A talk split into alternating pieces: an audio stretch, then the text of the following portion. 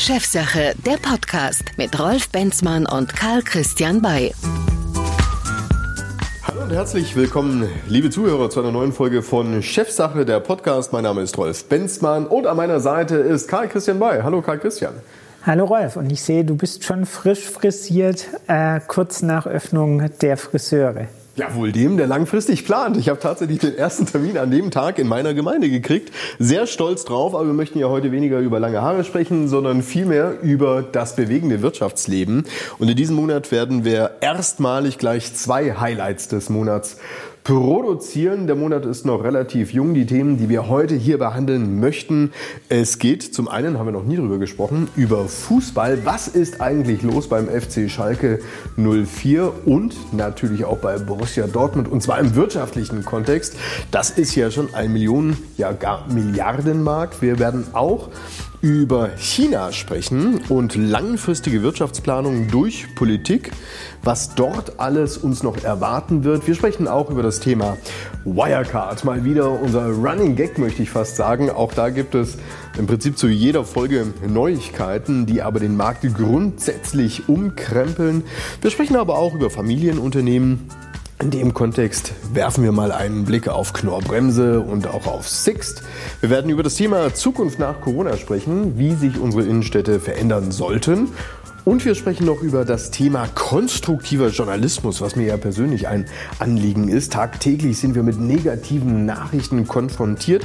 Ein neues Buch von Maren Urner können wir derzeitig lesen. Und zwar behandelt die Dame, wie der Journalismus sich verändern sollte, damit wir alle mehr Spaß dran haben und nicht nur aufgrund von negativen Nachrichten den Kopf in den Sand stecken. Also, lieber Karl Christian, eine ganze Menge Themen haben wir uns vorgenommen. Lass uns einfach mal starten mit Fußball. Du musst mir mal erklären, lieber Karl Christian, in der Wirtschaft ist es ja so, dass man normalerweise den Bossen mindestens mal 100 Tage einräumt, damit sie mal irgendwie versuchen, das Unternehmen, auch wenn es in der Krise ist, in die Höhe zu bekommen. Im Fußball scheint die Welt völlig anders zu sein. Wenn wir uns dort einfach mal den FC Schalke 04 schnappen, der arme Christian Groß kaum drin, schon wieder draußen, also die haben einen Verschleiß. Das ist ja irre. Sag mal, ist denn der Erfolgsdruck in einem Fußballclub für den Chef, also in dem Sinne den Trainer, ungleich höher, als du es beispielsweise in der Wirtschaft hast, in einem Unternehmen, das am DAX notiert ist? Ähm, ja, das ist ganz sicher sogar so. Ähm, äh, ähm, Im Verhältnis zu den normalen Anführungszeichen Wirtschaftsunternehmen ist eben tatsächlich jeden Samstag Spieltag und damit auch die Abrechnung über den jeweiligen Erfolg oder Misserfolg im Geschäftsmodell.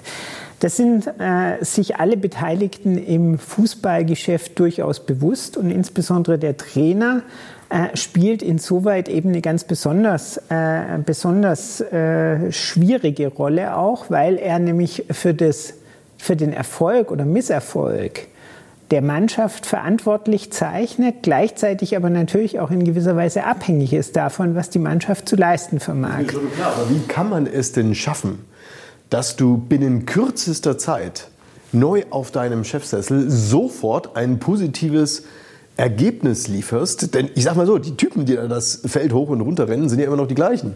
Das stimmt, aber ein Trainerwechsel ist vielfach ein psychologisches Momentum im Sport. Man versucht durch einen äh, Trainerwechsel, das sieht man jetzt ja auch bei den Kollegen von Arminia Bielefeld, den Impuls zu setzen für die nächsten Spiele. Und vielfach wirkt tatsächlich ein Trainerwechsel befreiend auf eine Mannschaft. Ja, wie viele Trainerwechsel kannst du denn machen? Also ich sag mal, wenn jede Woche irgendein anderer kommt, dann ist ja der Drop auch irgendwann gelutscht. Das stimmt. Das sieht man ja dieses Jahr insbesondere bei Schalke, sieht man aber leider auch bei anderen, äh, bei anderen Vereinen dass äh, der häufige Trainerwechsel nicht unbedingt das bringt, was man sich von verspricht und dass konstante Trainer, wie jetzt zum Beispiel Christian Streich beim SC Freiburg, äh, tatsächlich eine viel bessere Bilanz at the long run zeigen als die kurzfristigen impulssetzenden Vereine, die versuchen durch einen Trainerwechsel die Stimmung in der Kabine oder in der Mannschaft oder im Umfeld positiv zu äh, beeinflussen. Du über Bilanzen, also da muss man natürlich dann auch natürlich über das Geld sprechen. Da sind ja schon fette Beträge im Markt unterwegs. Was musste ich neulich lesen von Borussia Dortmund? Der Watzke hat sich mal wieder geäußert. Donnerlütchen, da ist richtig im ersten Halbjahr ähm, das Geld äh, abhanden gekommen. Über 20 Millionen, ich glaube 26 Millionen Euro weniger verdient. Da ist schon Druck im Kessel. Was bedeutet denn das überhaupt für einen Club wie beispielsweise Borussia Dortmund? Naja, äh, Borussia Dortmund ähm, hat äh, hohe Ziele. Borussia Dortmund ist ein Club, der sozusagen äh, fast verpflichtet ist, Champions League zu spielen, um sich entsprechende Einnahmequellen auch offen zu halten. Und wenn man sich die derzeitige äh, Verfassung vom BVB anschaut, dann ist das Ziel jedenfalls Champions League-Platzierungen äh, am Ende der Saison zu erreichen, nicht ganz so ungefährdet, wie das vormals war. Im Fußball muss man ganz klar sagen, hat natürlich auch Covid-19 äh, erhebliche Wirkung erreicht. Wir sehen es ja jeden Samstag durch die leeren äh, Zuschauerränge in den Fußballstadien, dass bestimmte Erlösmodelle, wie zum Beispiel die Ticketeinnahmen, überhaupt nicht mehr stattfinden. Jenseits der Top-Transfers sind die Transfererlöse, also eine weitere Einnahmequelle der Vereine, ähm, stark rückläufig. Und wir haben natürlich auch das Problem, die Vermarktung in all ihren unterschiedlichen Aspekten eines Fußballvereins findet in Corona-Zeiten auch tatsächlich zu anderen, äh, zu anderen Honoraren statt, als das vormals der Fall war. Also insofern Deshalb, glaube ich, wird hier auch, lieber Karl Christian, immer wieder über das Thema 50 plus 1 neu gesprochen. Absolut. Also sprich, wem gehört eigentlich sozusagen der Club 50 plus 1 Wirtschaft? Kurz erklärt, hier unser Einspieler. Wirtschaft, kurz erklärt.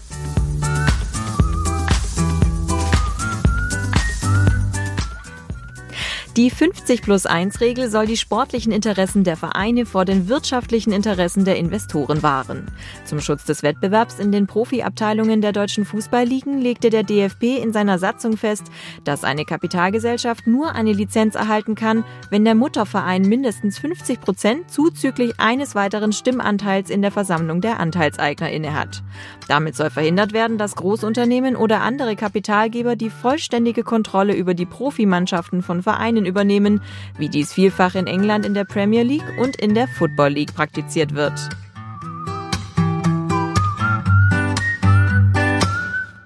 So, also das war jetzt mal ein kleiner Überblick, 50 plus 1, was eigentlich dahinter steckt. Wir lesen immer wieder davon. Warum ist denn das Thema eigentlich immer wieder im Mindset drin? Wackelt es, will ich mal so fragen. Gibt es da möglicherweise ein neues Erlösmodell, dass man eben sagt, der Verein, der, kost, der gehört halt nicht mehr nur den, den Vereinsmitgliedern? Naja, also wir haben zum einen tatsächlich ein äh, Verfahren vor dem Bundeskartellamt, das in 2021 mutmaßlich äh, eine, gewisse, eine gewisse Dynamik entwickeln wird über die Zulässigkeit der bestehenden 50 plus 1 Regelung im Hinblick auf etwaige Wettbewerbsbeschränkungen.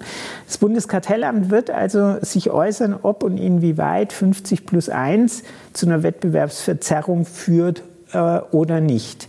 Darüber hinaus haben wir tatsächlich, und das hattest du ja eigentlich einleitend schon herausgearbeitet, eine große Diskussion um die Zukunft des deutschen Fußballs. Es gab ja einerseits die Taskforce, die eingesetzt wurde ähm, und die Vorschläge erarbeitet hat. Zum anderen gibt es aber einen äh, über Jahre entstandenen in der Zwischenzeit auch sehr offen zu, äh, zutage getretenen Diskurs über, wem gehört denn der Fußball? Gehört der Fußball den Fans oder gehört der Fußball tatsächlich den Fernsehsendern oder gehört er gerade den Investoren? Ich glaube tatsächlich, dass man alle Kräfte ein Stück weit ins Gleichgewicht bringen muss weil wir sehen es an dem Beispiel Schalke 04, das du eingangs erwähnt hast. Schalke 04 ist noch ein äh, reiner EV, hat also praktisch gar keine Möglichkeit, anders als die FC Bayern München AG, Investoren als Aktionäre aufzunehmen. Und da sieht man, welche Wettbewerbsverzerrungen schon innerhalb einer Liga zwischen den Investoren gängigen Modellen, also FC Bayern München, ähm, dann ganz klar natürlich Rasenball Leipzig und die Werksvereine und dann den Idealvereinen wie Schalke 04 entstehen. Und da, glaube ich, tut schon gut, sich darüber mal Gedanken zu machen, ob und inwieweit 50 plus 1 nicht so ausgeprägt werden sollte, dass tatsächlicher Wettbewerb stattfinden kann. bin ich absolut bei dir. Ähm, es geht ja immer auch um eine langfristige Perspektive, nicht nur für den Fußball, sondern insgesamt, also auch für Länder, natürlich ja. insgesamt auch für die Wirtschaft. Deshalb würde ich gerne mal zu unserem nächsten Thema überleiten. Gerne. Wir kommen vom deutschen Fußball zum Land des Drachen. Es geht nach China und die langfristigen politischen Planungen, von denen wir aktuell lesen können. Lieber Karl Christian, ich bin völlig beeindruckt, muss man schon sagen, was man da so zwischen den Zahlen herauslesen kann. China feiert ja im Jahr 2035 das 100-jährige sag ich mal, Jubiläum der Kommunistischen Partei und alles scheint langfristig auf dieses Jubiläum hin ähm, ausgerichtet zu sein. Wirtschaftsplanung, Technologiestandards, Nummer eins weltweit und befeuert wurde dieses neue Selbstbewusstsein der Chinesen sicherlich auch dazu, dass sie in den Rand gedrängt worden sind, nicht zuletzt durch Trump. Ich sehe allein schon was die Innovationskraft des Landes angeht, wenn du dir anschaust, was es dort an neuen Patenten gibt, eine echte Problematik, auf die Europäer zukommen, die du im Prinzip nur lösen kannst, wenn du ein starkes Gegengewicht bilden kannst. Wie siehst du es? Da bin ich absolut einig und ich finde äh, beeindruckend, dass wir nicht nur die Transformation von China äh, von einem Land, in dem man im Prinzip nur ähm, äh, eigentlich als Werkbank, als verlängerte Werkbank und als Abnehmer, also als Absatzmarkt gesprochen hat, welch, mit welcher großen Geschwindigkeit wir heutzutage von China als Technologieträger reden und inwieweit äh, äh, China auch in zukunftsfähigen Technologien eigentlich Marktführerschaften jetzt schon anstrebt. Also bei weitem geht es nicht mehr darum, äh, dass wir in China gerne Autos verkaufen wollen und Joint Ventures eingehen wollen und dass wir diesen Markt versuchen zu erschließen, sondern es geht insbesondere darum, dass China eine ganz klare Strategie, die du ja eingangs erwähnt hast, hat, sich in Zukunftstechnologien zu positionieren.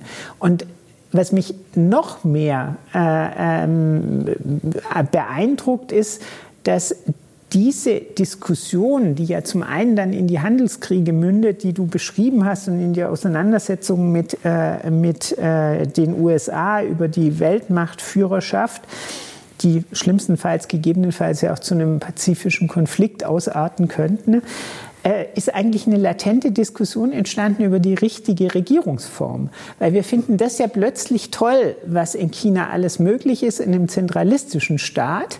Und viele der, ähm, der Überlegungen, warum geht denn das in äh, Europa nicht voran? Äh, im Bereich der Corona-pandemischen äh, äh, Bekämpfung, im Bereich der Abwehr gegen die äh, Tech 5 der USA und so weiter, ist eigentlich ein Ruf nach einem stärkeren Staat, der diese Innovationen tatsächlich auch in eine Marktfähigkeit überleitet und als Gegenpol funktioniert. Nur so ist unsere Demokratie nicht verfasst und so ist unser insoweit eher fragiles europäisches Haus nicht bestellt. Ja, und ich will es ähm, vielleicht noch ergänzen, nur so ist im Prinzip auch nicht unser Markt organisiert. Selbst, selbst wenn du im Prinzip die Europäische Union betrachtest und wir sagen wir mal, das als geschlossenen Wirtschaftsraum betrachten würden, wäre das überhaupt realistisch, dass unsere Handelsströme ausschließend in dieser Region laufen könnten oder nicht? Ich sage nein. Aber wenn du jetzt drüber schaust nach China, dort scheint alles auch auf das Thema ja, Binnenwirtschaft gerichtet zu sein. Das heißt, natürlich macht das einen Unterschied, ob du einen Markt hast mit rund, sag ich mal, über einer Milliarde Menschen ja. oder er halt signifikanter kleiner ist. Will heißen, die Chinesen, die könnten im Prinzip auch nur mit sich Geschäft machen. Ja, und hätten ausreichend zu tun als so noch denken. die anderen. Also ich glaube, die Chinesen aber, brauchen im Prinzip Deutschland nicht, aber Deutschland braucht die Chinesen. Leider ist es, glaube ich, tatsächlich ein Befund, der zutrifft. Aber man muss schon sagen, der, der Blick von China geht deutlich über den Binnenmarkt hinaus. Also wir müssen ja nur an Projekte wie die neue Seidenstraße oder ähnliches denken. Die ganzen Verteilungskämpfe, die in Afrika stattfinden sind meines Erachtens eher Zeichen einer, einer nach außen gerichteten China-Politik als einer Fokussierung auf den Binnenmarkt. Und ich glaube, wir, wir unterlaufen im Moment ein Stück weit äh, der, der Versuchung, ähm, uns unserer Stärken nicht mehr, äh, nicht mehr bewusst zu werden und diese auch nicht mehr zu spielen, sondern umgekehrt ähm, an unseren Schwächen, an unseren vermeintlichen Schwächen zu arbeiten, also an diesen Schwächen, die das demokratische System in der Entscheidungsfindung und in der Umsetzung tatsächlich haben kann. Was ist aus deiner Sicht eine Stärke? Ja, ich glaube, unser Liberalismus ist am Ende ein, ein, ein Faktor, der, der, durch nichts, der durch nichts zu toppen ist. Ich glaube, unser Recht, unsere Rechtsstaatlichkeit und unser Verständnis von Rechtspositionen, die gegeneinander in Ausgleich zu bringen sind, ist ein Vielfaches mehr wert als ein dirigistischer Staat.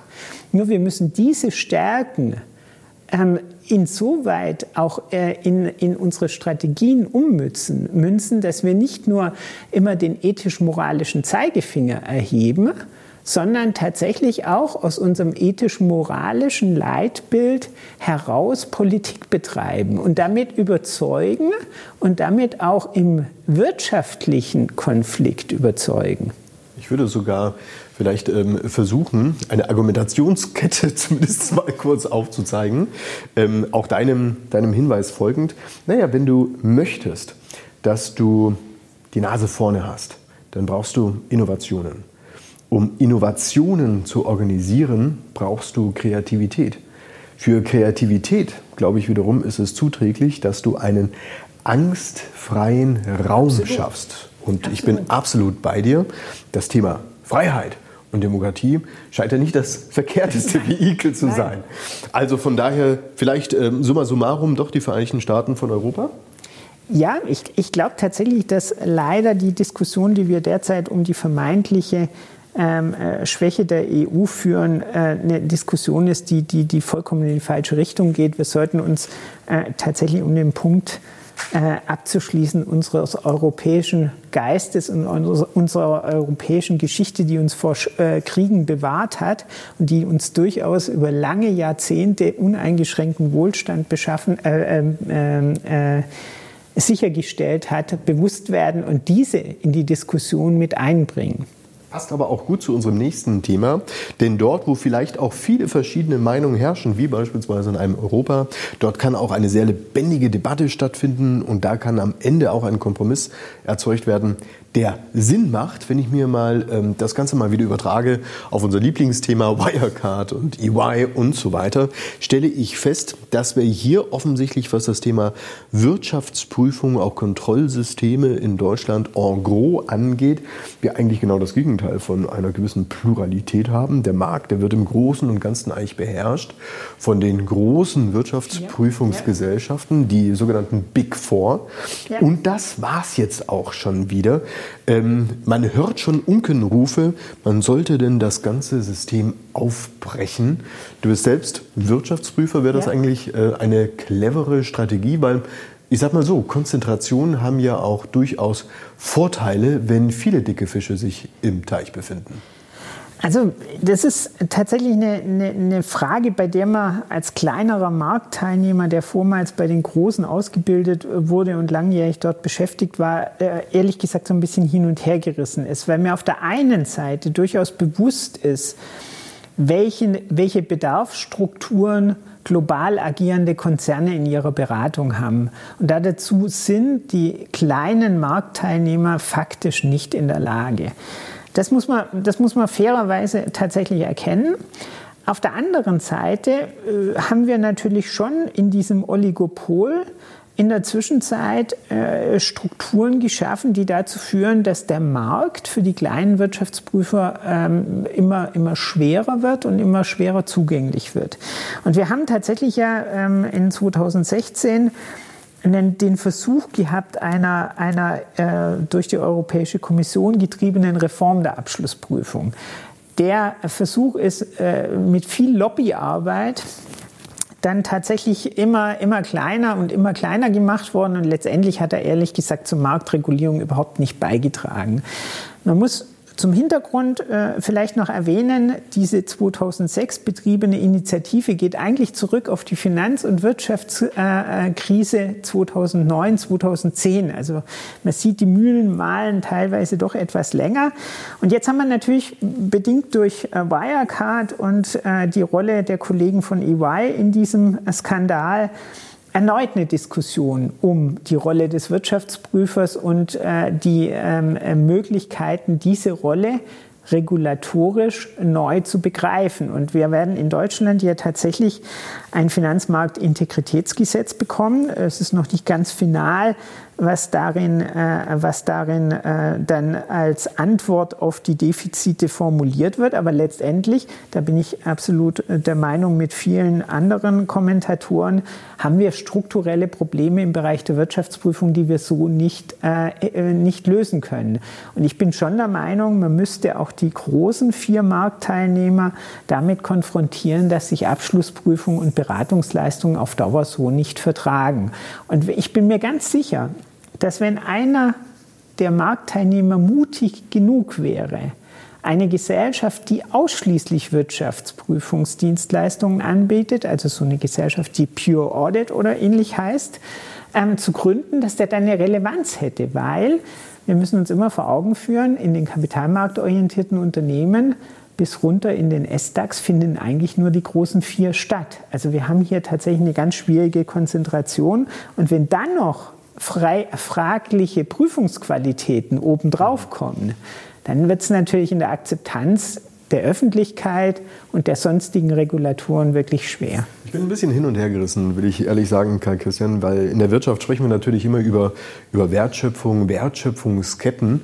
Und ähm, im, im, Prinzip ist ja das Geschäftsmodell schockschickt. Also du prüfst jemanden, stellst fest, dass es einen Bedarf gibt und dann hast du auch noch die Lösung, also sprich die Beratung zur Hand. Das wäre ja im, oder das ist ja im Prinzip so, wie wenn ich zum Arzt gehe, der feststellt, dass ich krank bin und er selbst auch gleich die Medizin produziert, die er mir dann verhökert. Also das kann natürlich schon auch nicht so richtig hier, ja, sag ich der, mal, der Vergleich hinkt. der wahre Kern der sein. Vergleich Warum? hinkt, weil in dem Fall müsste der Arzt ein Jahr später feststellen, ob seine Therapie erfolgreich war oder nicht. Und dein Arzt in deinem Beispiel käme wahrscheinlich in größte Selbstzweifel, wenn er feststellen müsste, dass die von ihm verordnete Therapie nicht wirksam war. Und er würde vielleicht aus Gründen eigener Reputation dazu neigen, hm. zu sagen, das war aber doch alles ganz gut. Naja, aber um es jetzt mal. Ist, das ist die Situation zwischen Beratung Na und klar, Prüfung. Kann ich, kann ich verstehen. Aber um es abzuschließen, ähm, EY musste ja in Folge dieses Wirecard-Skandals einige große ähm, ja, Mandate loslassen, beziehungsweise sie haben Federn gelassen im zweistelligen Millionenbetrag, weil einfach die woanders hingewandert sind. Wo sind sie denn hingewandert? Also ein kleiner Wirtschaftsprüfer kann jetzt eine Deutsche Telekom beispielsweise nicht prüfen. Das heißt, die Kandidaten müssten zu den anderen drei gegangen sein. Anders geht es ja gar nicht. Und Absolut. die freuen sich. So und die werden ja nicht das Netz beschmutzen. So, so ist es ja tatsächlich auch. Also diese, diese, diese dieses Anforderungsprofil an den Wirtschaftsprüfern aus der, aus der Betrachtung großer global agierender Konzerne schließt per se kleinere Gesellschaften aus. Vollkommen einig. Vielleicht auch noch mal klarstellen, damit kein Missverständnis entsteht.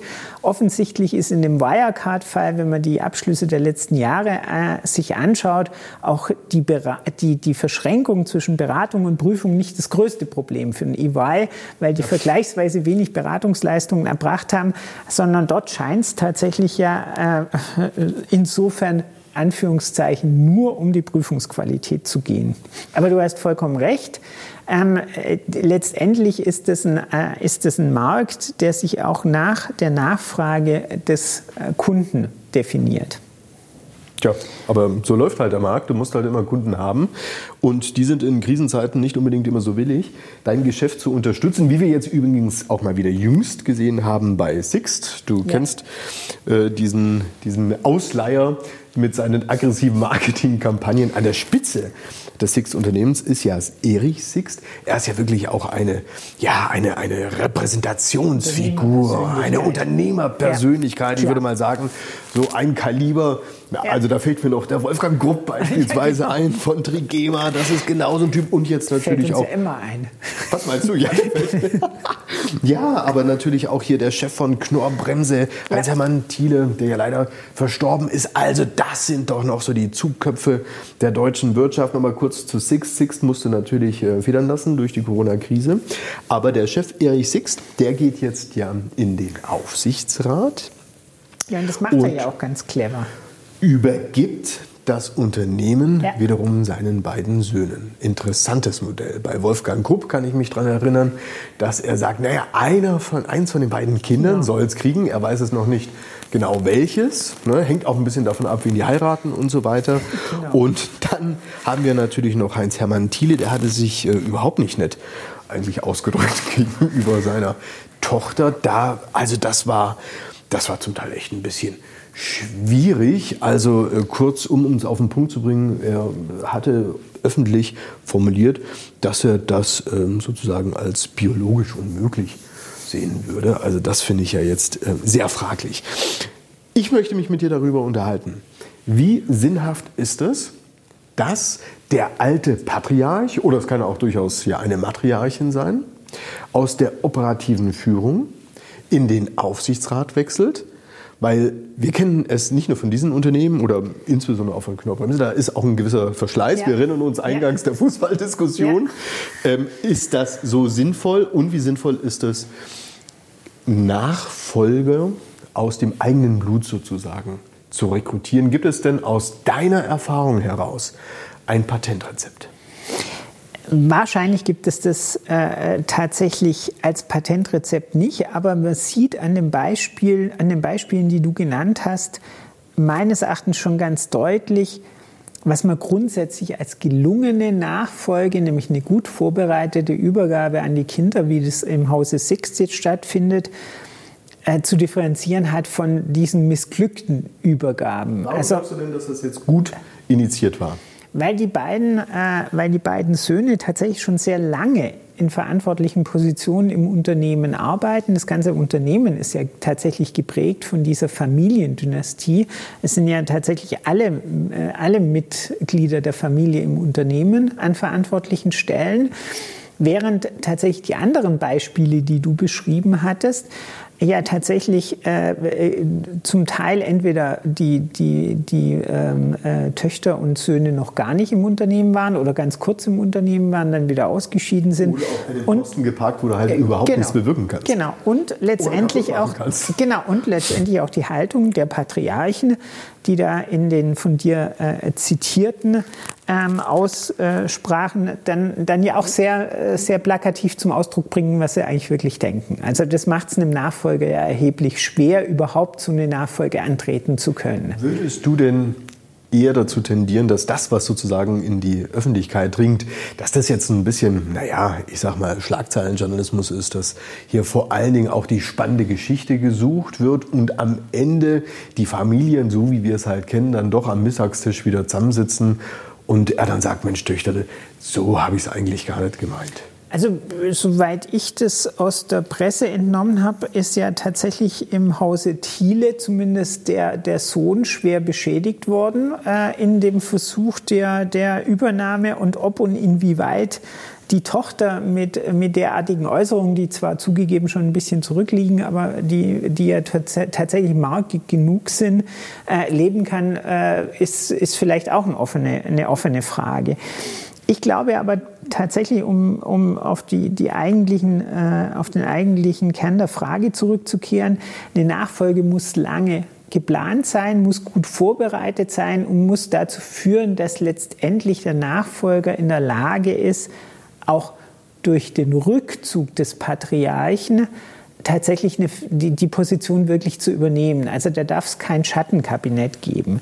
Das ist wichtig und es ist, glaube ich, sehr, sehr wichtig, dass du, dass du deinem Nachfolger auch die Möglichkeit gibst, auch zu scheitern. Absolut, absolut. Das meine ich genau damit. Und da habe ich natürlich schon so ein bisschen den Rest Zweifel in, äh, in, in der Personalie Sixt. Wenn man dann wechselt vom Vorstandsvorsitz in den Aufsichtsratsvorsitz, wir wissen ja, bei kapitalmarktorientierten Unternehmen gibt es die sogenannte Cool-Down-Period.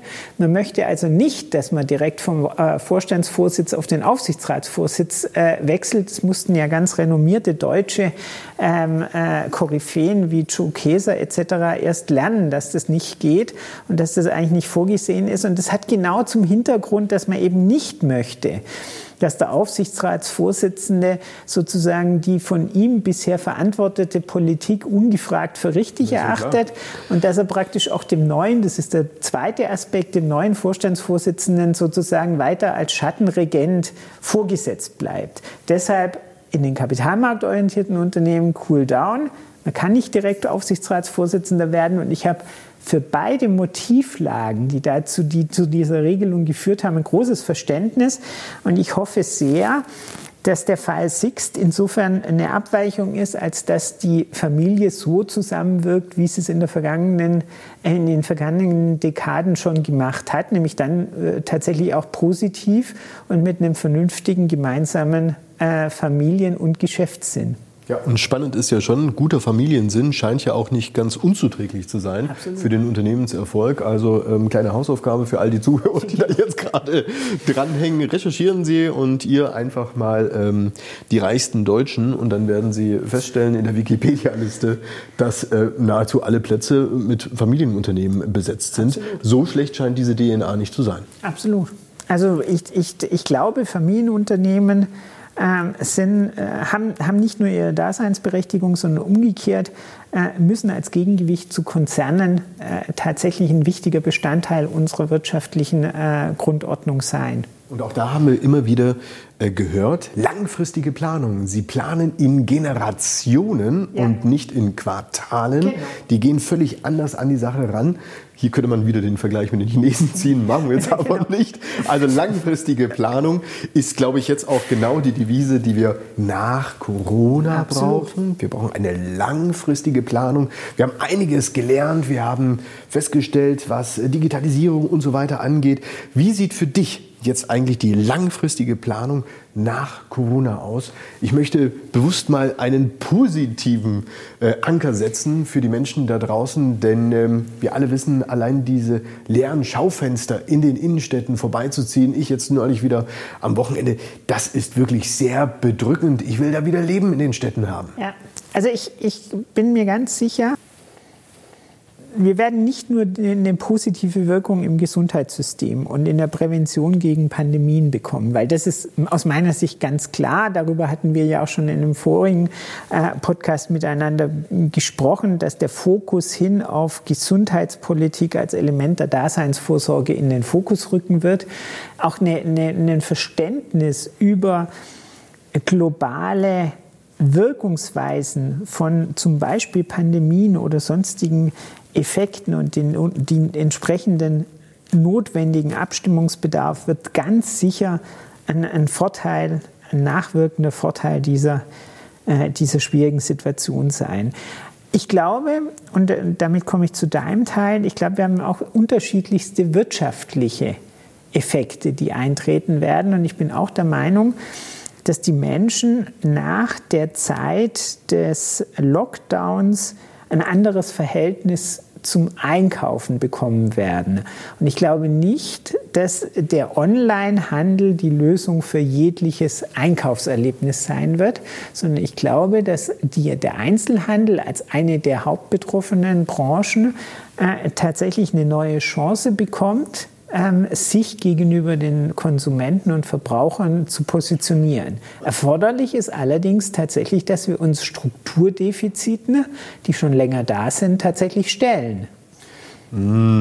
Ja, schon, aber ich würde es jetzt vielleicht einfach nochmal äh, lokaler eingrenzen wollen. Ja. Also es macht sicherlich Sinn, das Ganze in der Metaebene zu betrachten ja. und Strukturen und so weiter.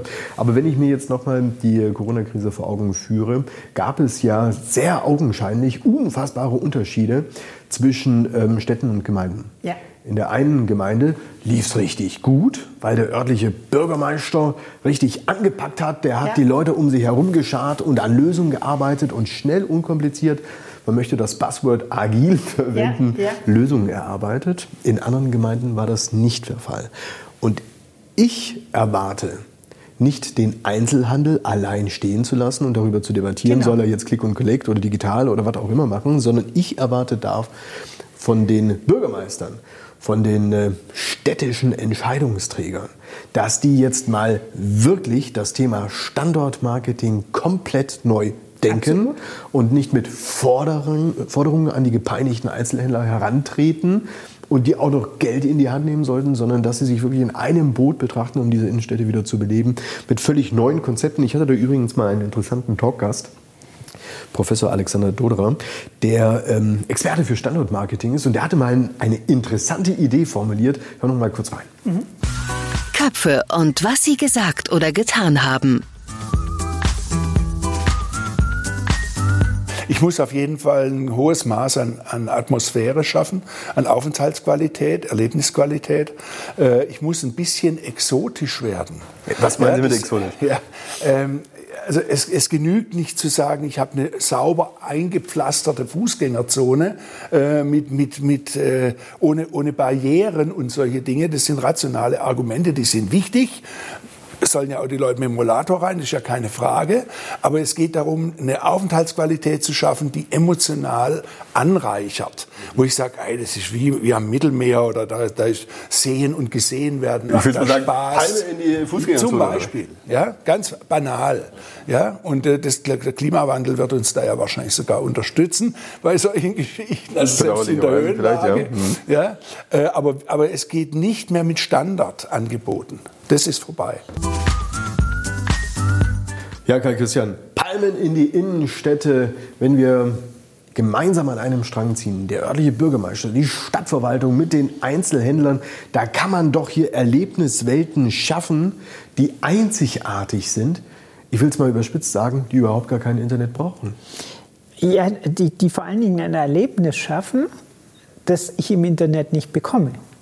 Also ich meine, man muss ja schon mal, ja. schon mal zugeben, dass das, was Amazon und andere als äh, Customer Experience äh, so, so beschreiben und, und diese Kundenzentriertheit eigentlich auch zum Maßstab ihrer, zum Maßstab aller ihrer Entscheidungen verklären, das hat eine logische Grenze, weil es ist nicht das ganzheitliche Erlebnis des, des Einkaufsvorgangs, des Produktes etc. Ja, also der Einzelhandel macht sich auch an der Stelle teilweise kleiner eigentlich, als er ist. Er hat in der wahren Präsentation, im Verkaufserlebnis ganz andere Bühnen, als das Amazon hat. Die Stärke, denke ich, auch im Onlinehandel ist, ähm, im Prinzip das Erlebnis durch Einfachheit und Vielfalt. Ja, Dort kann ein Onlinehandel wirklich punkten. Du hast einen ganz einfachen Bestellprozess, du hast unfassbar ja. viele Produkte und vielleicht noch einen vernünftigen Preis hinterlegt. Ja. Aber das ist, sage ich mal, eine klare Abgrenzung. Das genau. heißt, alles andere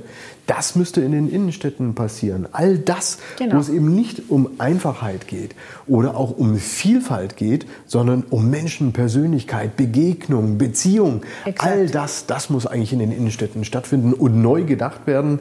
Und ich will es ähm, mal so sagen, also die Konzentration, die wir auch zum Teil in den Innenstädten erlebt haben, auch die grünen Wiese, aber auch die großen Handelsketten, die in den Innenstädten äh, mit äh, Handkuss oft aufgenommen worden sind, unterm Strich war es dann halt doch eine falsche Strategie. Ja, kann man so sagen.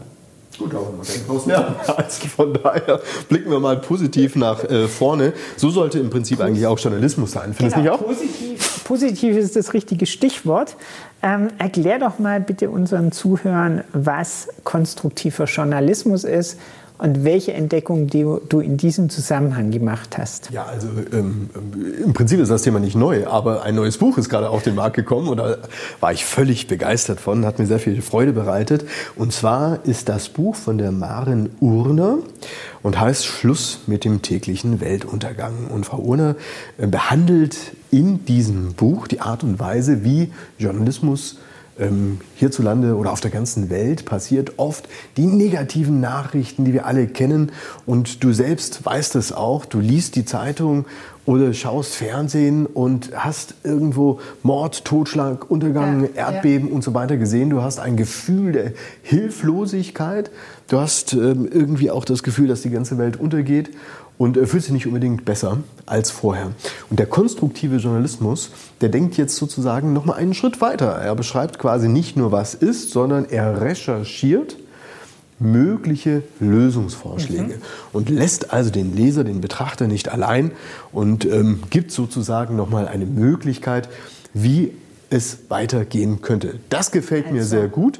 Die Frage ist nur, also wer, die Alternative zu schlechten Nachrichten. Ja, die, oh, also ich sag mal so, die Frage ist natürlich unterm Strich, ähm, wer ist bereit dafür zu bezahlen? Hm. Möchte der Mensch schlechte Nachrichten lesen, auch wenn es ihm am Ende noch schlechter geht? Oder möchte er möglicherweise positive Lösungen sehen und hören und sich damit auseinandersetzen? Überspitzt gesagt, das eine, auch wenn es schlecht ist, im sozialen Vergleich, könnte man sagen, naja, im Vergleich zu dem, was ich da gesehen habe, geht es mir ja eigentlich noch gut. Ja. Das könnte die, ja. die Nutzung negativer Nachrichten befeuern und natürlich Voyeurismus und so weiter. Auf der anderen Seite hast du eben den konstruktiven Journalismus, dass man sagt, naja, also ähm, ich möchte tatsächlich auch zu Lösungen beitragen. Am Ende, glaube ich, sind das völlig unterschiedliche Gedankenrichtungen, die die Menschen da draußen haben. Der Aber eine, der es in die Hand nimmt, der andere, der eben nicht in die Hand nehmen möchte. Bitte? Aber es ist natürlich eine Medaille. Es sind die zwei Seiten einer Medaille. Die, du wirst nicht wahrscheinlich ohne, beide Seiten haben. Genau, du wirst nicht ohne die schlechten Nachrichten leben können, weil das ist das, was tatsächlich passiert. Auch da hast du einen gewissen Informationsbedarf und ein Bedürfnis. Und gleichzeitig bin ich bei dir das äh, tägliche Tagesschau-Studium äh, ist, ist teilweise wirklich frustrierend, weil man kämpft sich von ökologischen äh, zu, zu kriegerischen Auseinandersetzungen dann wieder zurück zu Corona. Das ist sehr eindimensional und die eine oder andere gute Nachricht eingestreut würde tatsächlich die andere Seite der Medaille beleuchten, nämlich tatsächlich auch ein, äh, ein Stück weit Perspektive und Zuversicht streuen. Vor allen Dingen auch deshalb, glaube ich, notwendig, weil ähm, kurzfristige Fehlschläge, die man vielleicht wahrnimmt, in the long run ja, genau. völlig anders aussehen. Absolut. Ne? Also wenn du siehst, äh, Kindersterblichkeit und ja, so weiter. Ja, nein, also es ist weniger geworden. Es gibt ja auch durchaus gute Entwicklungen. Man muss halt einfach mal darüber sprechen, wie zum Beispiel auch in diesem Podcast. Also genau. in dem Sinne, lieber Karl Christian, wir kommen wieder zum Ende. Ja, das stimmt. Und in dem Fall ja tatsächlich mit einem positiven Ausblick auf den nächsten Podcast, den wir ähm, in Bälde aufzeichnen und wo wir uns sehr freuen, wenn Sie wieder einschalten. Bis dahin bleiben Sie uns gewogen. Tschüss. Danke sehr. Das war Chefsache, der Podcast mit Rolf Benzmann und Karl Christian Bay. Besuchen Sie auch unseren YouTube-Kanal. Bis zum nächsten Mal.